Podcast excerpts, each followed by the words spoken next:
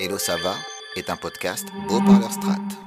Hello, ça va? Si vous êtes un créateur de contenu, aujourd'hui je vais vous donner des techniques pour obtenir plus de followers sur Instagram. Le point numéro 1, c'est de bien bosser sa bio. D'entrée de jeu, Instagram vous donne 150 caractères pour vous présenter. Alors n'hésitez pas à faire une description simple, ajouter une petite touche de votre personnalité et toujours un call to action efficace. Soit qui va vers votre site, soit qui va vers votre chaîne YouTube ou soit qui va évidemment vers la marque pour laquelle vous travaillez. Pour les nouveaux, n'oubliez pas de réduire les liens avec un petit lien Linktree. L'idéal quand vous annoncez la couleur, c'est quand même tout de suite de dire aux gens moi je fais du vintage, moi je suis un CM, moi je suis une marque de telle chose ou de telle chose. Soit vous l'indiquez comme ça, soit vous l'indiquez avec un emoji. Mais on doit savoir tout de suite où on met les pieds.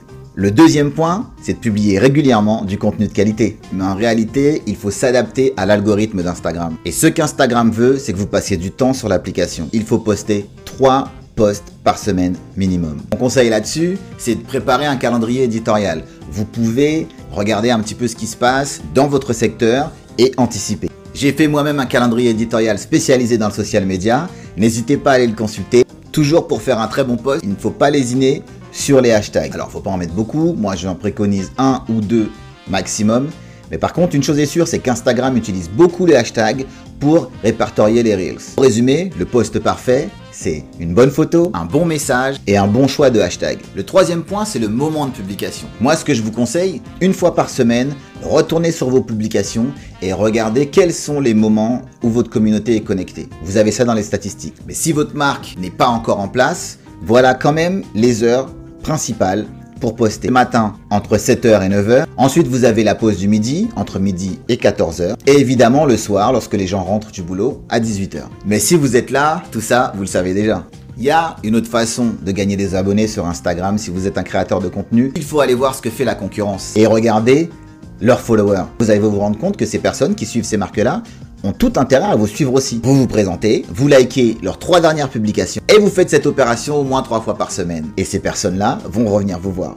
Une fois que vous avez fait ça, on parle des légendes. Les légendes Il faut qu'elles soient engageantes et concises. L'essentiel aussi, c'est d'avoir un call to action. N'hésitez pas à demander des commentaires. La légende doit répondre à une question que se pose votre communauté. L'autre point important de la légende aussi, c'est d'apporter des conseils, des solutions, divertir votre audience, instruire ou les faire rire. Soyez créatifs, essayez de faire la différence. Autre point pour assurer sur Instagram, comprendre les enjeux de la plateforme.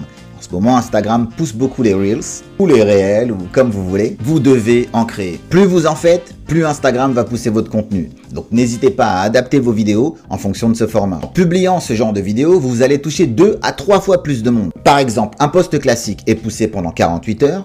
Une story, vous le savez, est poussée pendant 24 heures.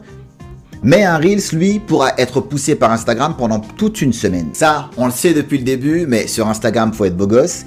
Votre marque doit l'être aussi et votre feed Instagram doit le représenter. Cette année, l'intelligence artificielle joue beaucoup et Instagram peut analyser votre feed pour savoir s'il est beau ou pas. Il est donc essentiel pour vous de publier des belles photos ou de mettre un mood global sur l'ensemble de votre feed. Et si vous devez mélanger belles photos et actu pour votre marque, n'hésitez pas à avoir un contenu toujours charté. L'autre point pour être bon pour Instagram, c'est de ne pas oublier la communauté que vous avez créée. En 2023, les commentaires ont 5 fois plus d'importance que les likes. N'oubliez pas donc de faire des posts engageants et de poser des questions. Posez-vous la question, est-ce qu'est-ce que moi j'aurais ressenti en voyant ce post? C'est ce qui fonctionne.